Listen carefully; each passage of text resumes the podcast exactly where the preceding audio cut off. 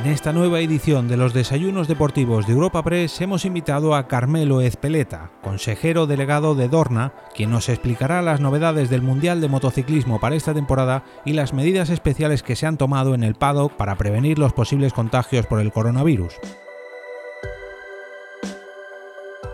Escuchamos a nuestro invitado de hoy, quien está acompañado del redactor jefe de la sección de deportes Gaspar Díez en el Auditorio Beatriz de Madrid.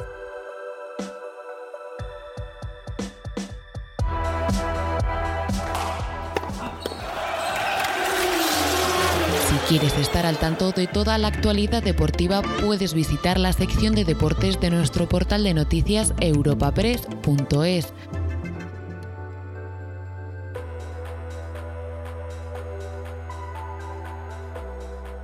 Buenos días. Es un, es un, verdadero placer y le agradezco muchísimo a Europa Press tener la oportunidad de estar hoy y explicarles un poco cómo ha sido este último año este último año que todos hemos vivido peligrosamente. Para nosotros empezó el año pasado en, en, Qatar, teníamos la primera carrera, como es tradicional, el 8 de, el 8 de marzo. Y allí ya tuvimos el primer, el primer impacto de lo que significaba la, la pandemia.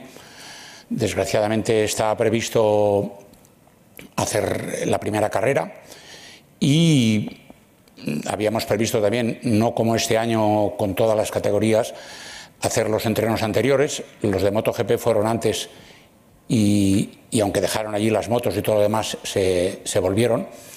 Y los de Moto 2 y Moto 3 estuvieron allí. Entonces el problema fue que precisamente en los días anteriores al Gran Premio, la semana anterior, Italia tuvo los primeros impactos del coronavirus. El gobierno italiano decretó una serie de medidas que impidió a los italianos venir a Qatar y, no pudimos hacer la clase, la clase MotoGP.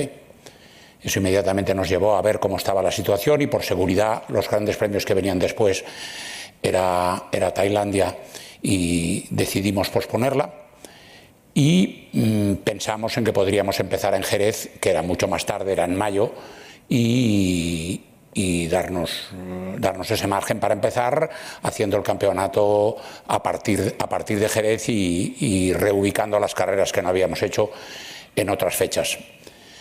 Pero inmediatamente cuando volvimos a España, nosotros y a cada uno de los países nos dimos cuenta de, de la importancia de la pandemia y a partir de, de, ahora, hace un año más o menos, caímos en shock la situación fue, fue gravísima y no, no, sabíamos exactamente qué es lo que pasaba, cuánto podría ser, cuánto duraría. La situación era, era caótica. Entonces, lo primero, lo primero que pensamos, porque la situación era así y, y es una, una práctica que nosotros hacemos normalmente, es ponernos en lo peor, ponernos en lo peor y a ver si éramos capaces de sacar las cosas adelante estando en lo peor. Lo peor hubiera sido no poder hacer ninguna carrera el año pasado. Eso no significaba, desde el punto de vista deportivo, quedarnos sin un año de campeonato, pero significaba, debido al impacto y la cantidad de familias, nosotros tenemos alrededor de unas 4.000 personas que viven directamente implicadas en, el correr el Campeonato del Mundo. Si no hacíamos este año las carreras, mmm, los equipos, básicamente los equipos privados desaparecerían y sería muy difícil haber continuado en el 2021. Eso nos llevó inmediatamente a una reflexión interna, a tener una reunión con nuestros accionistas, a los que yo nunca les agradeceré suficiente el interés que pusieron en la compañía y cómo lo vieron. Eh, son Bridgeport y el Fondo de Pensiones Público de Canadá. Y pensamos que es lo peor que nos podía pasar, que es no pudiéramos hacer ninguna de las carreras. En ese caso, mmm, fui autorizado por, por el Consejo de Dorna a, subvencionar los salarios de todos los equipos eh, privados de MotoGP. Es decir, en el caso de que no hubiéramos podido llevar hacer a cabo ninguna carrera, mmm, Dorna hubiera corrido con, los salarios durante la temporada, de los ocho meses de temporada, de los mecánicos, ingenieros, eh, camareros, eh, to, todo el mundo que trabaja en, en, en el Campeonato del Mundo de Motociclismo. Pero eso nos duró solamente unos días, a la que tuvimos esa, constancia y lo pudimos eh, comunicar a los equipos, que se sintieron muy aliviados, nos pusimos en marcha con, todas las partes implicadas, con, los fabricantes, obviamente con la FIM, con las federaciones nacionales, con los organizadores, con los patrocinadores, con todos los demás, para intentar sacar adelante como se pudiera y cuando se pudiera, porque en esa época no lo sabíamos, un, campeonato.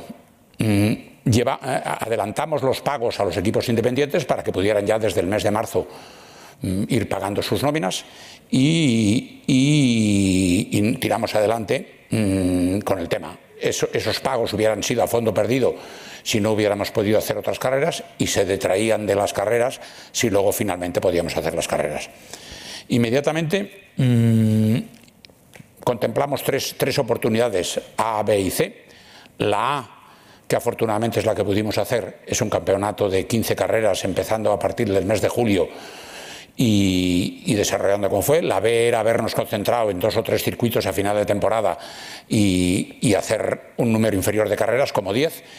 Y, la C sería haber concentrado en un circuito a final de temporada en un sitio todos durante seis o siete semanas y ponernos a hacer carreras eh, domingos y, miércoles durante, durante cinco semanas. Afortunadamente pudimos hacer la opción A. Ahí mm, eh, entramos en una situación, y yo quiero decirlo públicamente, y se lo quiero decir a su máxima representante, el Campeonato del Mundo de, MotoGP de 2020 difícilmente hubiera sido posible sin la ayuda del Consejo Superior de Deportes de España, difícilmente, porque estábamos todos perdidos, porque no sabíamos cómo era y porque había que partir de algo. Entonces empezamos a hablar con el, con el Consejo, que nos atendió maravillosamente y creamos un protocolo que teníamos que ver si era cumplible por parte de nuestros partners, de los equipos, de las fábricas, de, los circuitos, de todo lo demás. Ese protocolo que se creó en España con el Consejo Superior de Deportes y que debo decir que en algunos casos eh, consensuamos también con Fórmula 1, que siguieron nuestro protocolo en muchos de los casos, empezamos a pensar cómo se podía hacer y lo primero fue tener claro que teníamos que estar todos juntos. Yo tuve la suerte como representante de Dorna de que eh, la FIM, las fábricas, los equipos nos dieran la confianza de poderlo, de poderlo hacer. Creamos un protocolo que luego se cumplió prácticamente igual una vez aprobado en España, donde iban a ser la mayoría de las carreras sobre todo por la calidad de los circuitos, porque a todos los equipos les encanta correr en España y sobre todo porque al tener que hacer las carreras en una época más reducida de, tiempo, que era de julio a noviembre, pocos sitios en Europa se pueden correr a partir de octubre, con lo cual, una vez más, España y los circuitos españoles eh, tuvieron una parte importantísima que todo el Mundial ha agradecido en, en sumo grado. A partir de ahí, con el protocolo más o menos hecho y esperando a que la situación fuera mejorando, es cuando nos planteamos un, escenario de empezar en Jerez y a partir de ahí continuar.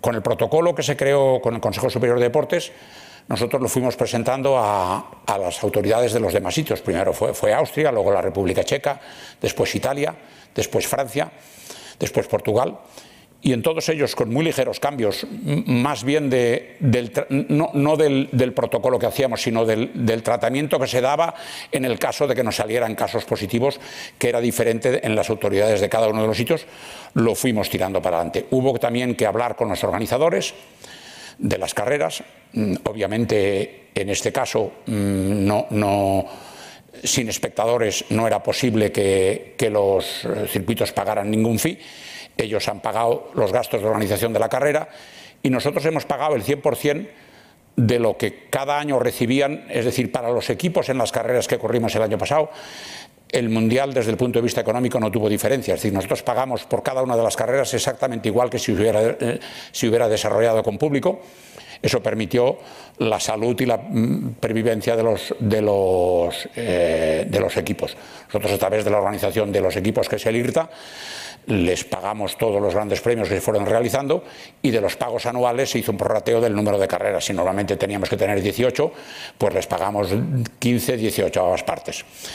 Eh, a partir de ahí, eh, el, protocolo nos, no podíamos ir los que normalmente vamos a, a las carreras, éramos, normalmente somos del orden de 3.500 a 4.000 personas hicimos un esfuerzo con los equipos y con todos los demás para intentar reducir el, número de personas y llegamos a un grado, hicimos un número de, personas por equipos oficiales de, MotoGP, para equipos privados de MotoGP, para equipos de Moto 2 y para equipos de Moto 3, con menos números, y al final llegamos a un número de alrededor de 1.400 personas que venían con un protocolo donde se hacían PCR antes de salir de, su país, que se contemplaba, y luego pues hacíamos otro dentro del, durante el Gran Premio, que era un poco como volver a las épocas de los exámenes, es decir, por la mañana estábamos esperando los resultados de los, de los PCRs. Eh, habíamos hecho los PCRs ayer, a ver cuántos han salido, a las 5 de la mañana solíamos tener los resultados, porque inmediatamente si salía alguno y gracias a Dios salieron muy poco. Teníamos que localizarlo, ver si no era un, falso, un falso negativo, un falso positivo, y si había estado con alguien tendríamos que, teníamos que separarlos. Y ahí es en lo único donde unos países tomaban unas medidas, al que había dado positivo, pues lo llevaban a un hotel, lo tenía un tiempo, en otros era él y su entorno, a través de una de una app en el teléfono, sabíamos con quién había estado la gente y, por su compromiso y con lo cual inmediatamente al entorno, al entorno cercano del que había dado positivo, mirábamos si él daba o no y si no daba. El, concepto que se desarrolló con el Consejo Superior de Deportes es el concepto de familia, es decir, el PADO que éramos 1.400, pero cada uno entraba formando parte de una familia que era su equipo. Es decir, eh, para que si alguien mm, y no y no permitíamos sin mascarilla y sin muchas medidas y sin máscara el que hubiera contacto entre unos equipos y otros para que si salía algún problema lo localizáramos en ese equipo y no en otros. Evidentemente esto nos llevó y fue una de las cosas mm, mm, de las cosas más tristes del año pasado han sido primero de todo no poder tener espectadores en, en los circuitos y segundo que ha habido que tomar una serie de medidas para una gente que normalmente había venido al mundial siempre y muchos de ellos la prensa escrita pues teníamos un número reducido de, prensa escrita que estaban en la sala de prensa y solo estaban allí y que no se podían mover con el pado porque si no nos hubieran estropeado las burbujas de todos los demás. Eso fue un tema mm, comprometido y lo tuvimos que, hacer, pero mm, salió adelante. Podemos decir que el control de los, mm, de los protocolos y el seguimiento fue muy positivo y podemos decir que en ninguno de los países donde estuvimos el año pasado tenemos noticia de que nadie haya sido contaminado por la familia MotoGP. Es decir, en todos, los, en todos los grandes premios, en los 15 grandes premios que hicimos el año pasado, ninguna de las autoridades del país nos dijo que hubieran tenido casos de alguien que hubiera estado en contacto con nosotros. Eh, el protocolo el protocolo de, PCR y, todas las demás medidas no solamente aplicaba a los 1.400 personas que, nosotros teníamos, sino a los 1.400 personas de la organización también, a los marshals, a los banderas, a los médicos, a todos los demás. Y procurábamos, y así fue, que no se, mezclaran unos con, otras familias para poder separar fácilmente eh, en caso de que mm, eh, pasara algo. El año pasado solamente pudimos tener espectadores en, Italia, donde en, el circuito de Misano hubo dos carreras consecutivas, hicieron un protocolo muy bien hecho. Era justo en septiembre cuando parecía que se había acabado la primera ola y, tuvieron tal. Italia hizo un protocolo muy, muy, muy bien hecho y también ahí no tuvimos ningún caso mm, por parte de las autoridades eh, italianas de que nadie que había asistido como espectador hubiera contaminado a nadie. Hubo también en Francia un número, menor. Teníamos pensado haberlo tenido en Portugal, pero debido a que hicieron primero Fórmula 1 y ahí sí hubo algún caso de contaminado, mm, paramos completamente. Es decir, en todos los casos y con la tristeza que nos produce no poder tener un, campeonato normal, creemos que es imprescindible el poder tener un, campeonato y eso es en, lo que trabajamos. Mm, el donde acabamos el Mundial el año pasado en Portugal, era noviembre y pensamos, bueno, el año que viene a ver cómo irá. Bueno, pues estamos desgraciadamente en la misma situación que, el año pasado, con la, con la ventaja de saber mucho más de qué somos capaces de hacer, pero con las medidas exactamente iguales que las que empezamos mm, el, año pasado y continuamos durante el año pasado. Para el 2021, eh, el objetivo porque eso sí nos, complicó mucho la vida, y, es hacer un calendario que vaya mm, con una temporada normal, es decir, de marzo a noviembre. Nosotros, el año pasado, y, quiero decirlo, mm, nos marcó un poco la pauta el, fútbol en España. Eh, cuando, cuando el fútbol empezara, un poco más tarde nosotros podíamos empezar ahí. Y ahí Javier y la Liga hicieron un trabajo extraordinario también con el Consejo Superior de Deportes y empezamos a, poder tirar para, mm, adelante. Eh, este año, ¿cómo lo vemos? Pues, mm, como he dicho antes, vamos a intentar seguir exactamente igual con el protocolo. Para el inicio de la temporada, nosotros normalmente hacíamos unos, unos, de, test de pretemporada en, Malasia y, algunos en, en, Jerez de las clases Moto 2 y Moto 3 y luego íbamos a Qatar. Nos pareció que empezar a viajar en estos momentos era muy complicado y al final, de acuerdo con los equipos, lo que ha sido vital siempre ha sido, mm, ha sido llegar a acuerdos con, todas las partes implicadas. Eh, repito, fabricantes, equipos, patrocinadores, circuitos, federación. Mm, mm, todo el mundo estamos remando en un sentido y eso, desde luego, si algo bueno nos va a dejar, yo creo, este año horrible, es que estamos muchísimo más unidos de los que estábamos antes y tenemos muy claro cuáles son nuestros objetivos y qué es lo que tenemos que hacer. A partir de ahí mm, decidimos este año eh, concentrarnos en, Qatar, es decir, mm, hacer todos los test de pretemporada y, las dos primeras carreras, porque en principio estaba previsto una temporada normal, que era empezar en Qatar, luego irnos a hacer eh, las dos carreras americanas y venir a Europa Enseguida vimos que las carreras americanas no eran posibles y lo que hemos hecho ha sido posponerlas eh, a final de temporada, si hay hueco o no, y mm, concentrarnos en hacer dos carreras en Qatar al inicio del año y hacer Portugal a mitad, en Portimao a mitad de, abril para empezar en su fecha en Jerez, que es tradicionalmente la primera carrera mm, de Europa. Al estar cinco semanas eh, el, el Mundial de MotoGP en Qatar, eh, con un protocolo, bueno, pues que es el mismo que hemos tenido el año pasado, con la diferencia, por ejemplo, que en los protocolos del año pasado los equipos se movían del circuito al hotel y del hotel al circuito con sus propios coches. Bueno, pues en, este caso, por ejemplo, en Qatar, nos vamos a mover todos en autobuses, es decir, vamos a ir del circuito al hotel y del hotel al circuito durante todos los días que estemos en Qatar en, autobuses para que nadie se, mueve, se mueva por otros sitios.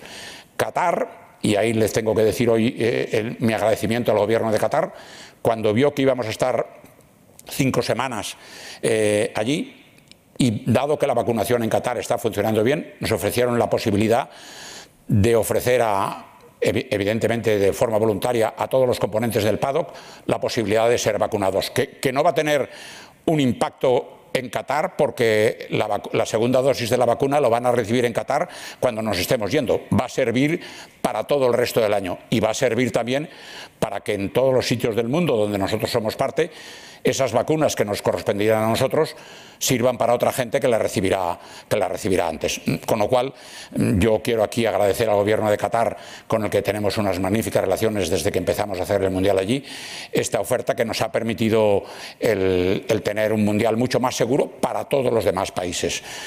Em, a partir de ahí, la vuelta a normalidad tiene que ser paulatina, es decir, ¿y cómo será? A tenor de lo que nos digan los países de cada sitio. Sabemos que en las peores condiciones podemos ir, esperemos que eso pueda seguir manteniéndose y a partir de ahí, si, las condiciones mejoran, nosotros iremos abriendo el, protocolo, pero siempre de acuerdo con las autoridades de cada país. Y para esto, para esa vuelta a la normalidad, quiero decir que una vez más ahora, y no, y no me duelen prendas en decirlo, tenemos ahora también la ayuda del Consejo Superior de Deportes porque para el movimiento de las personas y para tener una información de qué piden los países, cómo hace, cómo se nos consideran, cómo se consideran trabajadores de importancia o, deportistas de primera, nosotros estamos en, un estrecho contacto con el Consejo Superior de Deportes y, como decía antes, no hubiéramos podido hacer este campeonato y seguramente los demás sin la ayuda del Consejo Superior de Deportes del Gobierno de España. Repito, nuestro mensaje es muchísimas gracias a toda la gente que ha colaborado con nosotros y creo que salimos mucho más fuertes de lo que estábamos el año pasado. Gracias.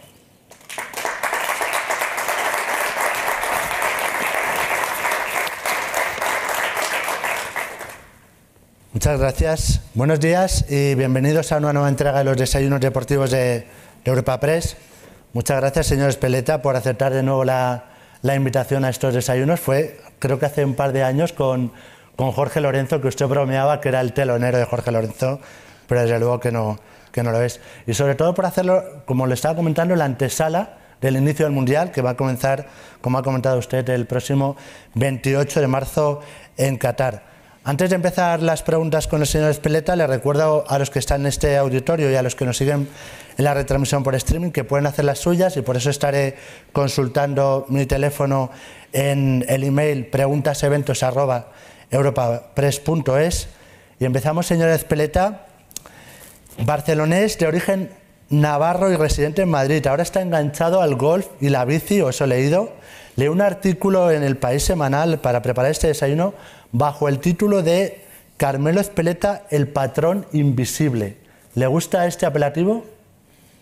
Bueno, es un, no sé si soy muy invisible o no, pero vamos, no, me preocupa ser o no ser invisible. Estoy, estoy contento de, tener la confianza de, de todo el, campeonato del mundo y sobre todo de, de los accionistas de Dorna para poder seguir llevando una tarea que a mí me apasiona desde, desde pequeño el mundo de la competición mm, pues en, primero en, en, la cesta punta y, y, luego también siempre a través del motor, porque el motor a través de, de, mi padre me gustaba mucho y fui desde muy pequeño a las carreras y me, me impresionó ver una carrera en Peñarrín en el, cuando tenía cinco años. Eh, estoy, tengo la suerte de poder trabajar en una cosa que, que me apasiona. Lo ha hecho usted en, su discurso, eh, lo voy a hacer yo también. Vamos a echar la vista al, año pasado, al pasado. Eh, Dorna, no lo sabía, recoge el nombre de una embarcación gallega, heredera de los vikingos que afronta las peores tormentas. ¿Cómo fue la tormenta del año pasado? Y si en algún momento llegó a pensar que no se podía hacer. Ha hablado de tres escenarios, pero supongo que en algún momento pensó que a lo mejor no se podía hacer. dos días. Dos días. dos días pensamos que no se podía hacer. Evidentemente nos cambió la vida en el sentido de que empezamos a estar en comunicación con, todas las partes implicadas. La, ventaja de, de MotoGP es que nos hemos dado cuenta luego, ya lo sabíamos, la estructura está, está muy bien. Es decir, nosotros tenemos un propietario de los derechos que es la Federación Internacional de Motociclismo, con la cual es muy fácil hablar porque hay un presidente que la representa y, y lo que él dice es la representación de las federaciones. Tenemos una asociación de equipos que engloba a todos los equipos de las tres categorías, pero que tiene unos representantes con los que se puede hablar y ellos a su vez hablan con la gente. Y tenemos una asociación de, fabricantes, que es la MSMA, que son seis fabricantes con los cuales es muy fácil reunirnos. Entonces, desde el principio, desde que empezó la cosa, bueno, todos llamaron qué va a pasar, qué haremos, qué no haremos, gente como es normal, gente que es más animosa, gente más triste. Eh, eh, yo, soy bastante animoso y enseguida les, les insuflé ánimos y, empezamos a pensar cosas. Evidentemente la gente al principio decía, podremos hacer cinco, podremos hacer diez. Dije, vamos, vamos a intentar hacer las, las máximas que podamos y al final hicimos quince mm, sí teníamos claro, por ejemplo, que era muy importante la parte deportiva. Es decir, yo quería empezar el campeonato sabiendo cuántas carreras íbamos a hacer. No, me parecía bien ir haciendo carreras si las podía hacer o no, y entonces un señor que iba destacado en el campeonato de repente se contará que le quedaban tres más, con lo cual nos dimos un, plazo máximo finales de julio para decir cuántas carreras habría en el campeonato del mundo e intentar cumplirlas. Y eso mm, fue muy fácil. Inmediatamente también tomamos medidas económicas y hablamos con los constructores para decirles mm, que, claro, el gasto tremendo que significa evolucionar los motores y las motos cada año, eh, pues en, una época como el 20 y 21 que iba a ser complicado, inmediatamente llegó un acuerdo con los fabricantes, todos ellos lo aceptaron, de congelar la evolución de los motores y la aerodinámica, a excepción para la fábrica que, tenía concesiones para que ese se permitiera este gap que se acercaran, que ha sido el caso de Aprilia. Y con los equipos fue exactamente lo mismo. Entonces, mm, lo, que fue eh, el, momento de desánimo fueron, fueron dos o tres días. A, partir de ahí nos pusimos eh, desde casa cada uno trabajando, empezamos a usar el, tema telemático, al principio éramos malos haciéndolo, luego ya nos volvimos expertos y, salió, salió, gracias a Dios, bien. Ha comentado también en su discurso que quizás algo positivo de, este año ha sido precisamente la unión que han tenido ustedes y de hecho hace un mes y algo creo que fue cuando firmaron, renovaron el acuerdo con los equipos por cinco años más, ¿no? hasta 2026. Sí, sí, sí, eso estaba ya previsto en la, en, la, antes de acabar el 19, porque normalmente nosotros nos movemos por legislaturas de cinco años y hay una que empieza del 22 y va al 26. La primera fue del 92 al 96, ya llevamos muchas renovaciones y estaba previsto. Lo que sí puedo decir también, es un tema importante, es nosotros ofrecimos unas condiciones en el año 2019 con un gran incremento de, de, la contribución de Dorna al IRTA para los equipos que en, el caso de la pandemia y con las posibles crisis, porque no sabemos que, pues, cómo quedará el tema después del 22, nosotros hemos mantenido. Es decir, los equipos, los equipos de, de, MotoGP, Moto3 y Moto2 eh, tendrán las condiciones que nosotros habíamos pactado con ellos antes de que empezara la pandemia. También lo he comentado antes y, le ha dado las gracias al gobierno de Qatar por esa vacunación a la que se han sometido, que se lo preguntaré a continuación y hay, alguna pregunta de algún compañero como Mela Chércoles del diario AS en ese sentido. ¿Cómo ha reforzado el protocolo con la experiencia que tienen ya el año pasado, este año, respecto al año anterior, para esa familia que ha cifrado usted 1.400 personas que son los que se mueven por el paddock en cada gran premio? Bueno, mm, nosotros, como hemos dicho antes, nos movemos, presentamos un protocolo a las autoridades de cada país que nos lo aceptan y nos lo modifican en lo que ellos consideran que es dependiendo de cuál es la situación de la pandemia y no, no lo vamos a modificar en nada. Es decir, en Qatar vamos a estar exactamente igual con el mismo protocolo que, que, teníamos previsto antes de la vacunación, porque de hecho mm, el, gran parte del paddock será vacunado después de la, mm, de la segunda carrera, con lo cual no, en Qatar no nos cambiará nada. A partir de ahí sabremos el número de gente que tenemos vacunados y se lo diremos a las autoridades de cada sitio. Pero mientras las autoridades de cada sitio no nos digan a nosotros que el tema puede cambiar de una manera u otra, nosotros no vamos a utilizar eso para nada. Simplemente es un tema de que, hombre, todos los que están vacunados, en un tanto por ciento muy importante, tienen la seguridad de que les va a ser más difícil contraer la enfermedad y, sobre todo, contaminar a más gente. En un momento tan susceptible en el que estamos, usted ha tenido que hacer una labor pedagógica diciendo que las vacunas que nos ponen a nosotros son las que dejamos libres los países a los, que pertenecemos cada uno. Él lo ha dicho que va, a crear un entorno más seguro ese proceso de vacunación para el PADOC. Eh, me pregunta Mela Chércoles, se me ha ido un momento el teléfono, ¿le sorprende que haya críticas a los pilotos por, por haberse vacunado en Qatar y qué le dice a esos envidiosos?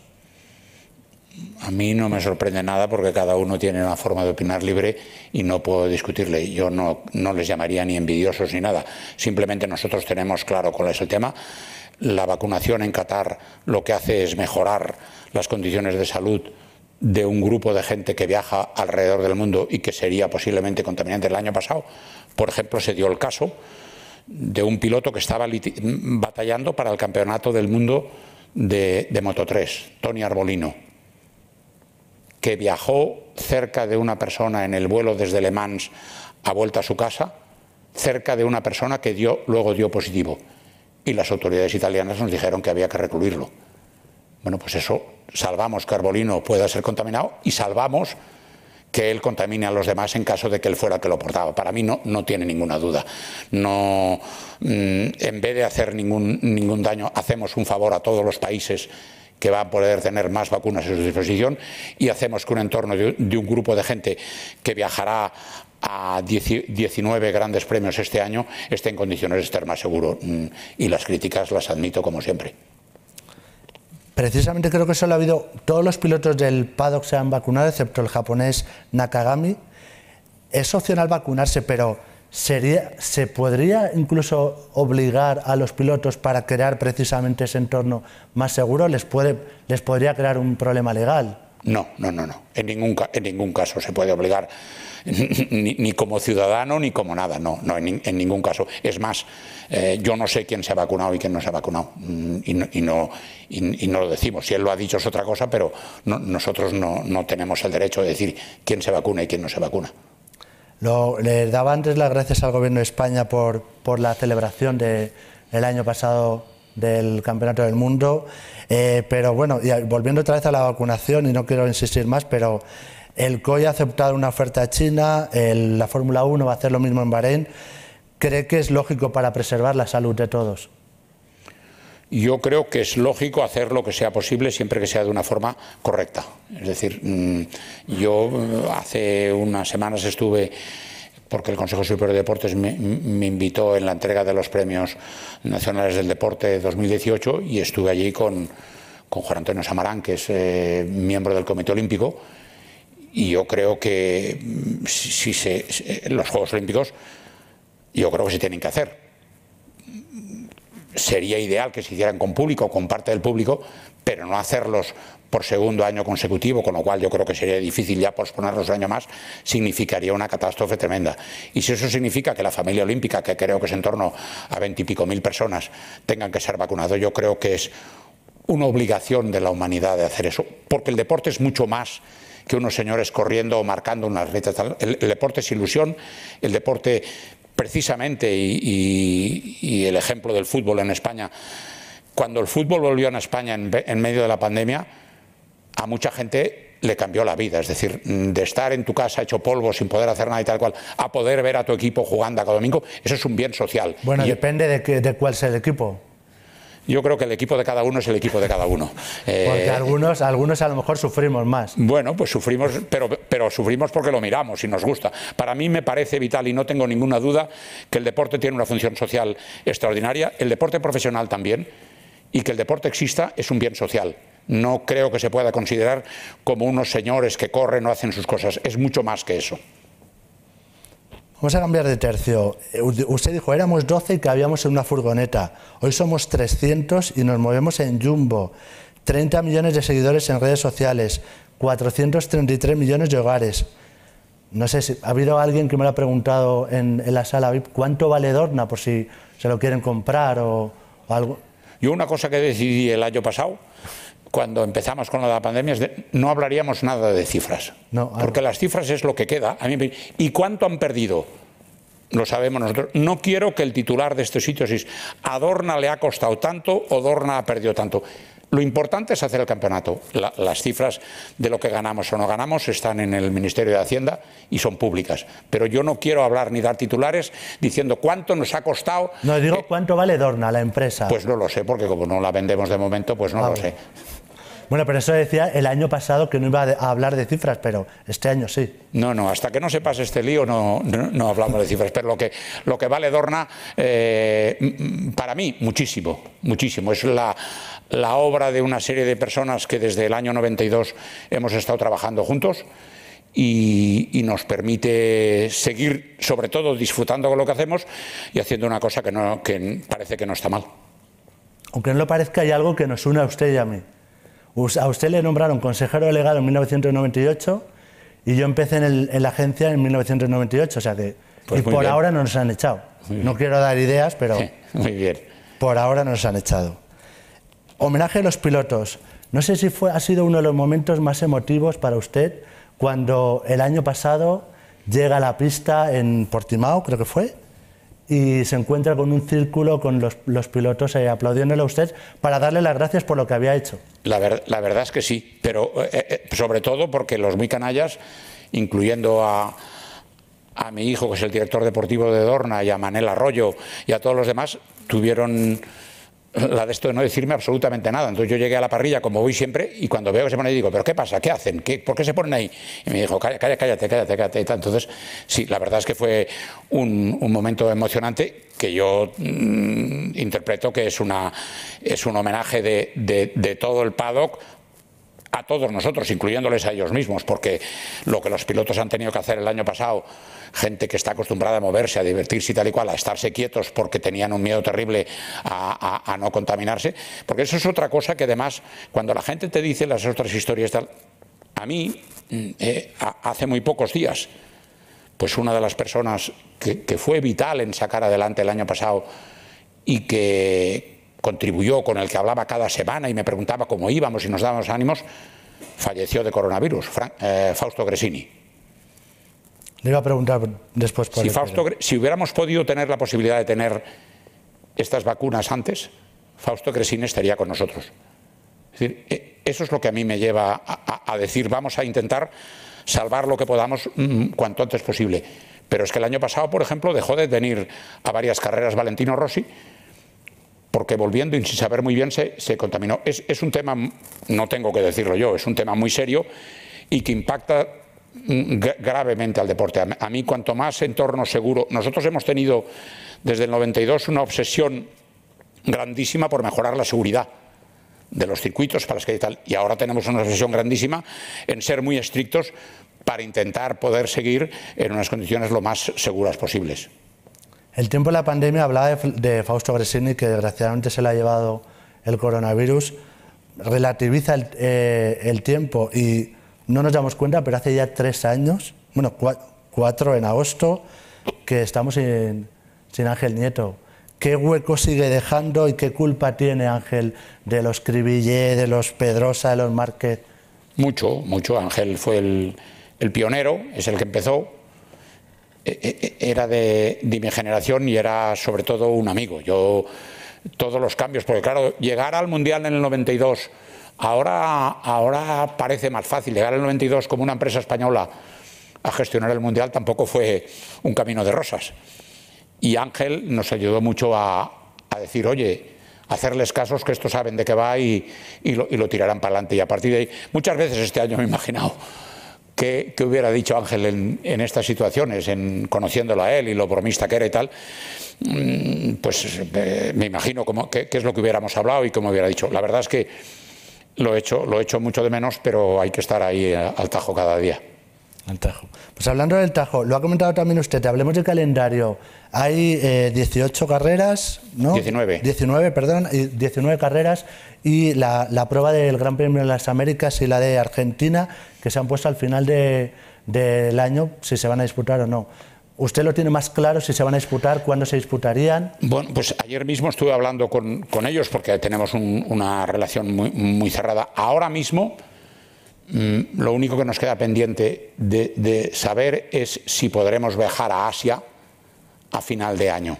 Es decir, la primera ahora hacemos, mm, hacemos eh, Qatar, luego todas las carreras en Europa hasta la última carrera que es Misano y a partir de ahí nos tendríamos que ir a Japón, a Australia, Malasia. 3 de octubre en Japón. Bueno, dependerá de cómo estén en ese momento las cosas. Si lo que hayamos demostrado nosotros, podremos viajar o no. Si no, si, todos esos gran premios se hacen, evidentemente eh, Argentina y, y, Estados Unidos pasarán al año siguiente. Pero si alguno por alguna circunstancia no pudiera, está primero una reserva de un gran premio que está como reserva, que es Indonesia, y también eh, por la zona que es Asia, dependiendo. Si no se pudieran hacer todas las de Asia, pero se pudiera hacer alguna menos, ya que estamos allí iríamos. Si no veríamos, es, un tema arreglar. Lo que sí quiero es que, igual que decía antes, el compromiso nuestro será este año hacer un mínimo de 18. 18. Vamos a hablar de las pruebas en España. Eh, ha firmado hace, hace unas semanas con Hungría para 2023 en el circuito de Brecen. Finlandia empieza en 2021, pero respecto a España, Valencia tiene firmado, firmó un acuerdo con usted hasta 2026.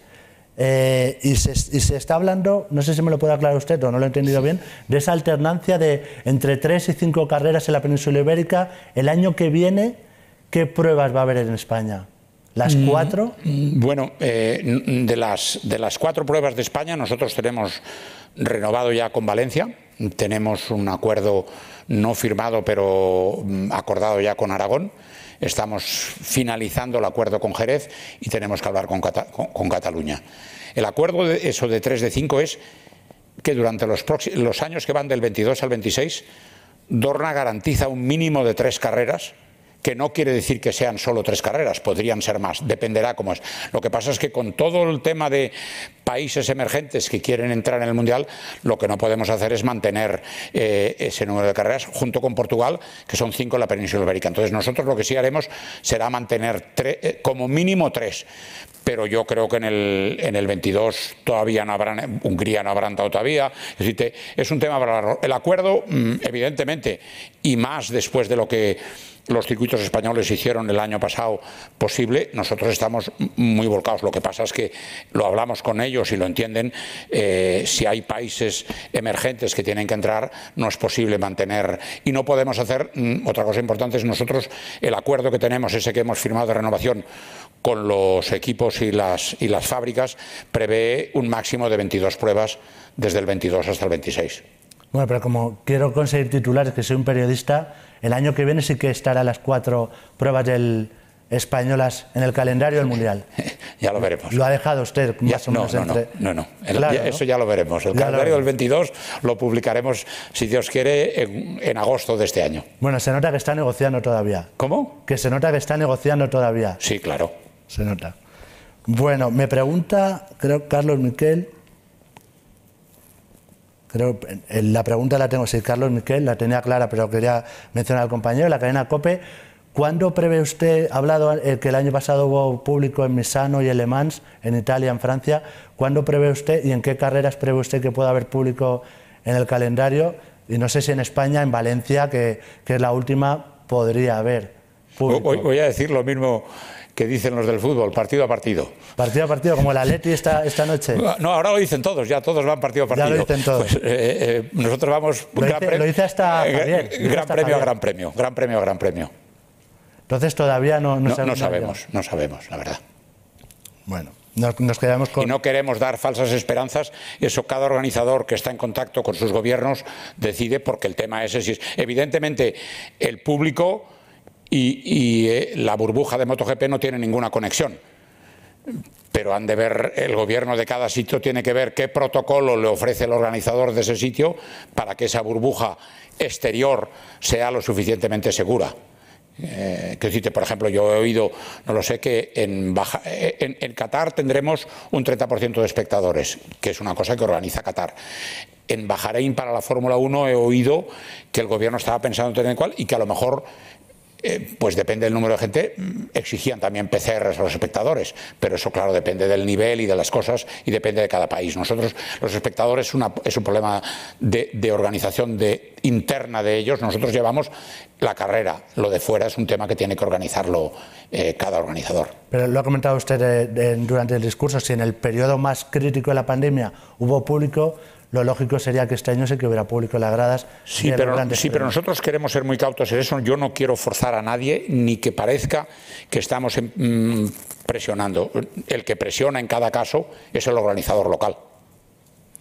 Vamos a hablar de los test de Qatar que acaban de ser ahora. ¿Qué análisis hace de, de esos entrenamientos? Ya sé que usted no se puede no, mojar hombre. mucho para decir, por ejemplo, que Jan Miller ha empezado bien con Yamaha, lo de Paul que se ha adaptado muy bien a la Honda, pero ¿qué análisis en general hace? Bueno, pues un, yo estoy como, como, como representante de Dorna estoy muy, muy contento porque he visto que la competitividad sigue estando y he visto, cuando estuve con ellos la semana pasada, los comentarios eran positivos en, en todas las marcas. Es decir, eh, he visto que Miller ha ido muy bien, pero que hay otras Ducatis que también han, han ido muy bien.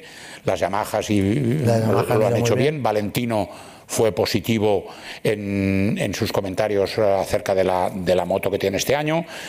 Paul Espargaró lo ha hecho como yo esperaba en, en, en MotoGP los de Suzuki están guardando un poco la ropa y dicen que, que sufriremos porque es un, una cosa que es normal que la digan. Eh, eh, y Aprilia está contenta con la, con la evolución que ha hecho porque todavía está eh, disfrutando de las concesiones. Bueno, los, las motos no serían sin, lo que son sin los patrocinadores, nosotros tam, tampoco sin nuestros patrocinadores. Vamos a hacer un guiño a un, a un personaje importante del Mundial que desgraciadamente el año pasado se lo perdió y ayer le vimos eh, agradablemente rodar en Montmeló. ¿Qué significa Marc para el Mundial?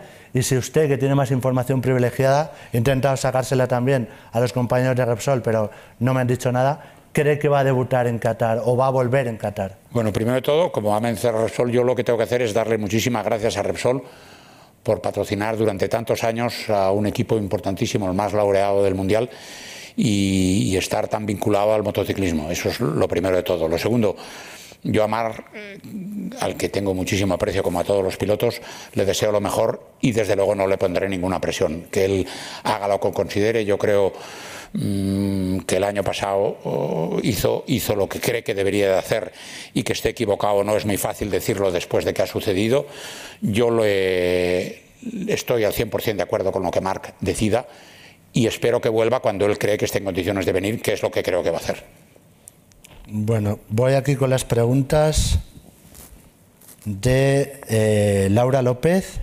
Está claro que económica y organizativamente sacar adelante el Mundial de 2020 fue un éxito, pero ¿cómo lo vio a nivel deportivo? Y pregunta por, por Mar Márquez. Y me preguntaba, y aprovecho la pregunta también, Mela, una de las tres preguntas que, que mandaba era, ¿quién pesa más en el Mundial, Marc o Valentino? Esas son cosas que dice Mela, que me parece muy bien que las diga él. Yo no hago esas valoraciones. No hago esas valoraciones. No tengo una balanza y pongo por la mañana y digo, Marc, Valentino, ¿cuánto pesa más? Los dos pesan mucho, los dos. Valentino.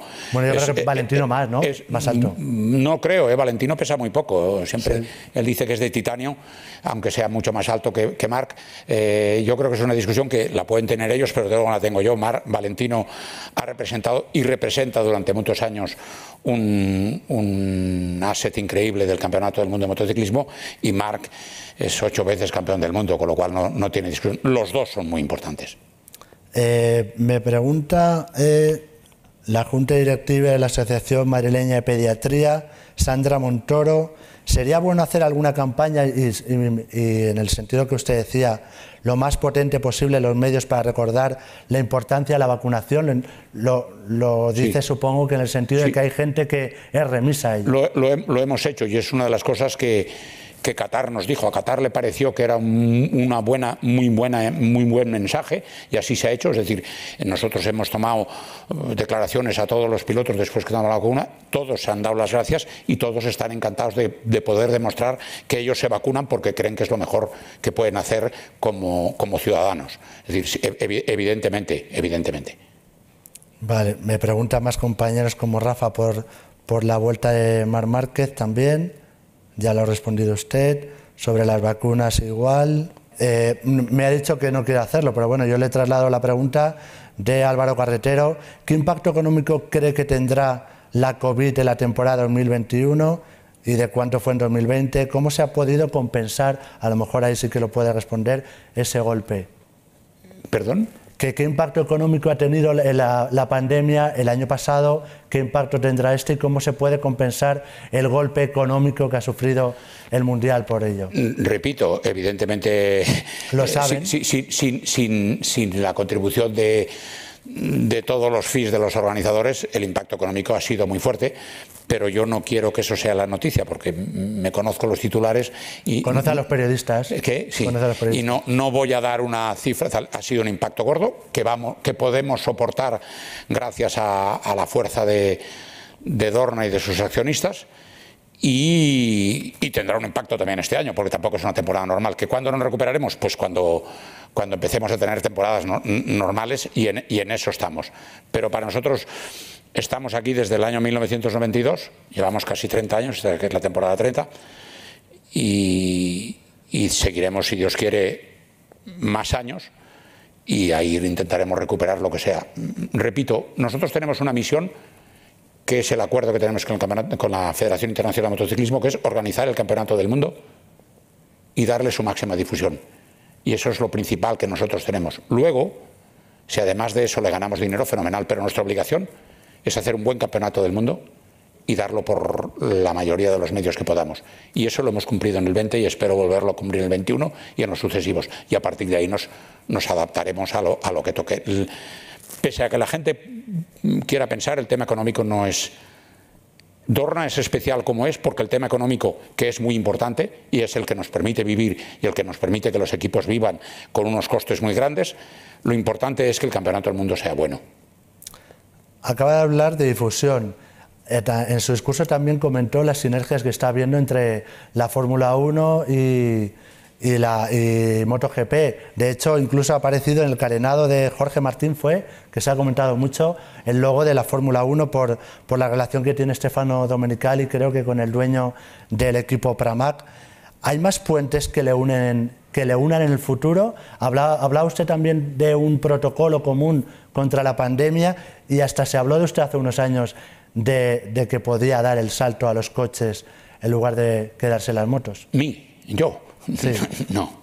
No, no, eso se hablaba, pero se hablaba en, en la prensa. Yo estoy muy bien en, en, Dorna y no. Cosas de periodistas. No. Eh, eh, ha habido siempre una relación muy estrecha. Nosotros cuando empezamos en el 92, los primeros años, 92 y 93, éramos socios de, Bernie Eccleston, que tiene una compañía que se llama Tubil Promotions, que luego nosotros compramos en el 93. A partir de ahí siempre ha habido una relación muy, muy cerrada con Bernie Eccleston, que todavía sigue, aunque él ya no está. Y ha habido durante la época, desde que Bernie Eccleston dejó de ser el presidente de, la Fórmula 1, con, con y con el resto de la gente de Liberty Media. Ahora da la casualidad, además, de que Stefano Domenicali, además de ser buen amigo de Paolo Campinotti, es muy buen amigo mío. Eh, Stefano Domenicali había sido director de carrera y director del circuito de Mugello cuando nosotros hacíamos MotoGP. Después estuvo en Ferrari, después estuvo en Lamborghini. ¿eh? Y cuando estaba en Lamborghini es cuando puso el logo de Lamborghini en las motos de Prama. Y ahora como está ahí, pues han, puesto la Fórmula 1. Hay muchísima conexión. Ahora puedo decir que casi más que nunca en todos los temas de televisión o de la transformación digital o de los calendarios o de los horarios, estamos cada vez más unidos para intentar ir juntos porque somos complementarios le comentaba que lo tenía en la cabeza, pero no se lo he preguntado, eh, en temas de difusión, ¿qué le parece a usted? Y tenemos eh, uno de nuestros patrocinadores es Dazón, esa alianza que han tendido Movistar y Dazón en España para dar la Fórmula 1 y las motos. Pues yo creo que es una muy buena noticia. Eh, Dazón, obviamente, que es quien tiene los derechos de, de MotoGP, nos lo comentó y nosotros estamos encantados porque todo lo que sea aumentar la difusión es mejor. De cara al futuro, eh, acaban de firmar un acuerdo con eh, Yamaha, también lo firmaron con, con Honda hasta 2026, con KTM, con Ducati. No sé si le faltan Suzuki y Aprilia. Falta Suzuki y Aprilia por cuestiones de que ha cambiado el apoderado y estamos, pero firmaremos en, antes de, seguramente antes de Jerez. Eso es lo que le voy a decir, que cuáles son los próximos pasos. Aparte, aparte de firmar con esas dos marcas, eh, ¿cuáles son los próximos pasos de MotoGP? Los próximos pasos, mm, bueno, ahora tenemos más o menos centrado cómo será el periodo 22-26, porque no solamente hemos renovado con las fábricas, sino que hemos renovado también con los equipos independientes que a su vez tienen relación con las fábricas y mm, vamos a seguir con, el, con, el mismo, con la misma reglamentación técnica que tenemos ahora, porque creemos que la evolución es suficiente y que no hay que introducir cambios drásticos para, que no, para no cargar los costes de, las fábricas. Sí tenemos un acuerdo y un compromiso con las fábricas y con los equipos y la FIM de estudiar las reglamentaciones ahora mm, para a partir del 26 y en eso, en eso es en lo que vamos a, estar trabajando desde ahora hasta que eso tuviera fuera una realidad. Dos últimas preguntas. Eh, me, formula mi compañero Ramón Chamorro respecto, y era de un tema anterior, respecto al tema de, de, de Marc y de Rossi. Usted fue testigo de la paz Pedrosa Lorenzo. ¿Cree que podría dársela de Rossi o Marc o es imposible? ¿Le gustaría? Y una segunda pregunta que me formula también la ausencia de Marc afectó al campeonato, pero hubo nueve ganadores distintos en MotoGP. ¿Cree que esto sirvió para que pueda haber un campeonato más igualado? Hombre, evidentemente Marc, si hubiera estado el campeonato el año pasado, el campeonato hubiera sido distinto porque él era uno de los outsiders. Pero es que Marc se lesionó corriendo, que eso es una, una posibilidad que cualquiera tiene. Es decir, Marc se lesionó porque tuvo mala suerte en una caída. Si la rueda no le hubiera pegado en el número en ese momento, Mar hubiera seguido. ¿Y qué es lo que hubiera pasado? Yo que soy poco partidario de apostar, mucho menos de adivinar. Eh, la verdad es que yo le doy un mérito tremendo al campeonato que hicieron todos los pilotos el año pasado. Y también es verdad que hace dos años o tres, con Mar presente y Mar ganando, hubo un número mm, me parece que solo uno inferior de ganadores durante el campeonato. ¿Y sobre la paz de Rossi y Marc la ve posible o...? Ya son mayores, ya son mayores. Eso es una cosa que tienen que decidir ellos. A mí ir ahí diciendo, oye, haceros amigos y tal y cual, em, e, e, ellos saben, ellos y yo sabemos lo que pasó.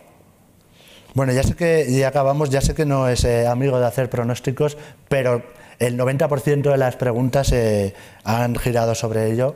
cree que va a estar Marc en, en Qatar el próximo 28 de marzo? Sería una presión para él que se lo diga Marc, eh, como he dicho antes, que venga cuando él crea que debe de venir. Yo deseo que, que hubiera venido el año pasado, pero lo que yo desee no tiene nada que ver con lo que él tiene que hacer. Bueno, pues eh, Carmelo, muchas gracias por acompañarnos aquí, por haber aceptado eh, la invitación. Afortunadamente, la gente que está pasando por esta tribuna están siendo casos de éxito. Vino el director general de la Vuelta a España, Javier Guillén, para hablar de la Vuelta. Vino el presidente de la CB para, para hablar de la Copa del Rey. Ha venido usted para hablar de ese caso de éxito que fue el año pasado y, por supuesto, deseamos que, que sea este año. Esperemos que el señor Tebas, que nos ha prometido que viene en mayo, también nos hable de, de ese caso de éxito que es el fútbol, aunque nos dé muchos disgustos a algunos. Eh, le iba a preguntar que en cuántos países ha estado, pero creo que acabo antes preguntándole en los que no ha estado. En lo- No, yo he estado en donde hay carreras. Donde no hay carreras voy, voy a pocos sitios donde no haya carreras, porque ya viajo mucho durante el año, con lo cual, bueno, pues eh, lo que he estado, sí, muchas veces en, en los mismos sitios. Es decir, llevo 25 o 30 veces en Australia, que es un sitio lejos para ir, muchísimas en Japón y, tal, pero no, yo, yo voy a las carreras. Fuera de las carreras, la verdad es que viajar no me apetece mucho. Eso, eso es lo que, me- lo que he leído, que es probablemente el español que más ha viajado, pero el que menos turismo ha hecho. Pues el turismo no sabe lo que es, ¿no? O- Nosotros yo creo que conocemos los países de verdad, porque estás en un sitio y no estás viendo monumentos, estás viendo cómo come la gente, cómo vive la gente, cómo te mueven, no, no ahora que estamos, que estamos quietos. Entonces yo creo que nosotros conocemos bastante bien la realidad de los países donde estamos. Bueno, pues le voy a corregir. Usted dijo que Ángel Nieto para el Mundial era el origen de todo y usted lo es aún más el patrón, aunque no le guste invisible, español del mayor espectáculo de- del mundo de motos. Esperemos que con Mar Márquez el 28 de, de marzo en el circuito de Los Ail. Muchas gracias de nuevo por, por haberme, a- habernos acompañado en esta parada de boxes para explicarnos lo que vendrá a partir de dentro de una semana. Gracias a ustedes por venir, especialmente también a una abogada ilicitana que hay por ahí por el centro de la sala. Gracias a los que nos han acompañado por streaming, a mis compañeros de desayunos, a Carlos, a Antonio, a Ramón. Como siempre les digo, buenos días, cuídense y buena suerte. Muchas gracias. Despedimos esta entrega de los desayunos deportivos de Europa Press invitando a todos nuestros oyentes a descubrir el resto de episodios de este programa, así como los del resto de podcast de nuestra red a través de europapress.es barra podcast. Recuerda que todos ellos están disponibles en las principales plataformas de podcasting.